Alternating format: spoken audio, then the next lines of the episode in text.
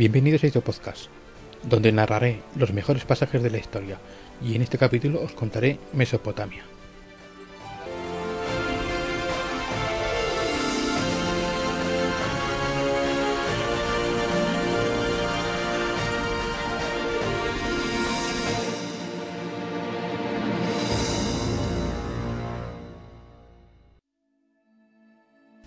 Mesopotamia. En griego, Mesopotamia significa tierra de entre ríos, y fue allí, entre los ríos Tigris y Éufrates, en medio de Oriente, donde se desarrolló la primera civilización de la historia.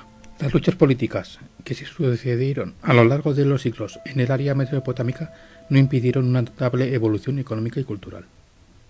Las primeras civilizaciones. El territorio de Mesopotamia se divide en dos grandes regiones, la Alta Mesopotamia o Asiria, al norte, que fue habitada por los asirios, y la Baja Mesopotamia o Caldea, al sur, habitada por los sumerios y los acadios.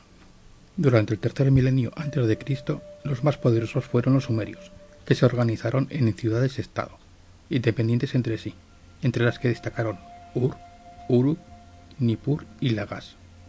Hacia el año 2300 a.C., el rey Sargon de Akkad invadió las ciudades sumerias y creó el imperio acadio. Más tarde la hegemonía pasó a las ciudades de Babilonia, donde destacó el rey Hammurabi, y posteriormente a los asirios. Un pueblo guerrero que conquistó toda la Mesopotamia y extendió su imperio hasta el mar Mediterráneo. Tras la caída del imperio asirio, la civilización mesopotámica conoció un nuevo periodo. Joder. Repito. Tras la caída. 3, 2, 1. Tras la caída del imperio asirio, la civilización mesopotámica conoció un nuevo periodo de esplendor bajo el poder de Babilonia y su rey, Nabucodonosor II.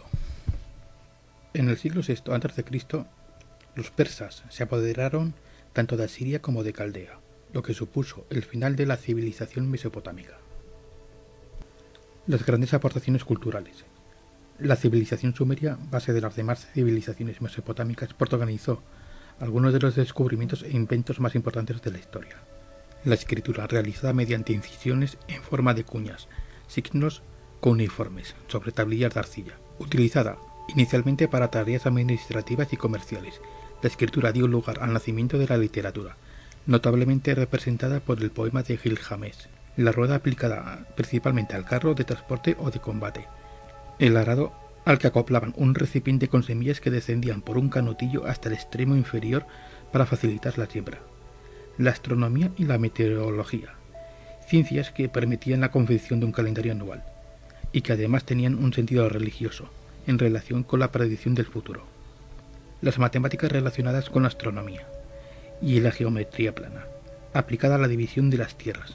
Se utilizaba el sistema sexagimal, basado en el número 60. El círculo se dividía en 60 grados, la hora en 60 minutos y el minuto en 60 segundos las leyes conocidas por la estela de Hammurabi, en la que, bajo la imagen del dios Hamas, junto al rey Hammurabi, aparece escrito el primer código legal conocido en la historia. La sociedad mesopotámica. Los sumerios sentaron las bases de una próspera agricultura en Mesopotamia a partir del conocimiento y control de las crecidas anuales del curso de los ríos Tigris y Eufrates. Construyeron presas y acequias para regar, utilizaron el arado y domesticaron el burro y el buey para colaborar en las tareas agrícolas. La vida en las primeras ciudades-estado sumerias se organizaba en torno al templo, dedicado al dios tutelar de la ciudad y utilizado también como sede del gobierno, de los tribunales de la justicia y de las escuelas. El templo era dueño de las tierras y de los talleres de los artesanos, y toda la población trabajaba para él. Más adelante, los reyes pasaron a controlar el gobierno y sus palacios se encargaron de las funciones que antes realizaban los templos. Tanto en los templos como en los, palacios había una gran cantidad de funcionarios, escribas, inspectores, correos, contables, etc. Los campesinos recibían un salario y cultivaban cereales, trigo y cebada, espelta, judías, garbanzos, pepinos y etc. Había distintos tipos de artesanos, los alfareros, tejedores, carpinteros, orfebres, perfumistas, etc.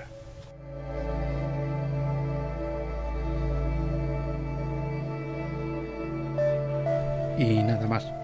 Os emplazo para el siguiente capítulo. Si queréis saber más cosas, tenéis el blog, en el cual iré añadiendo cosas como sugerencias de libros, de historia, etc. El enlace es histopodcast.blogspot.com y este podcast está alojado en iVoox. Un saludo.